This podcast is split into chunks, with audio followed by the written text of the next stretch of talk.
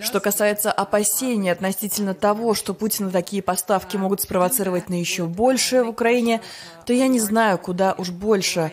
Он пытается уничтожить соседнюю страну. Он использует террористическую тактику.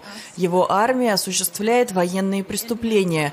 Когда мне озвучивают опасения, что его можно спровоцировать на большее, я спрашиваю, а на что еще? Что касается ядерной угрозы, то ее риск не нулевой. Но думаю, Путина действительно заботит, как ни странно, его международное положение.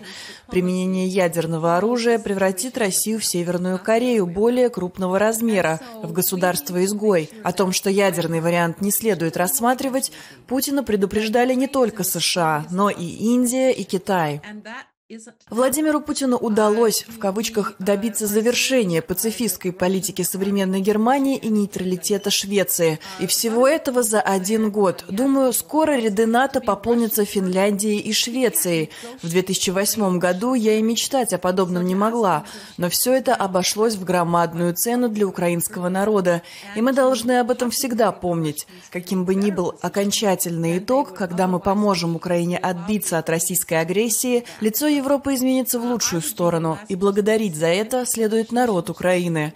Я все еще надеюсь, что придет время, когда появится другая Россия. И мы видели признаки этого. После начала войны Россию покинули многие россияне, в том числе молодые предприниматели, ученые, которые хотели стать частью научной революции.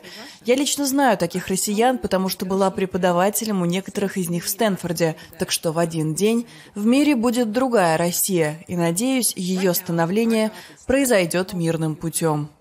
Uh,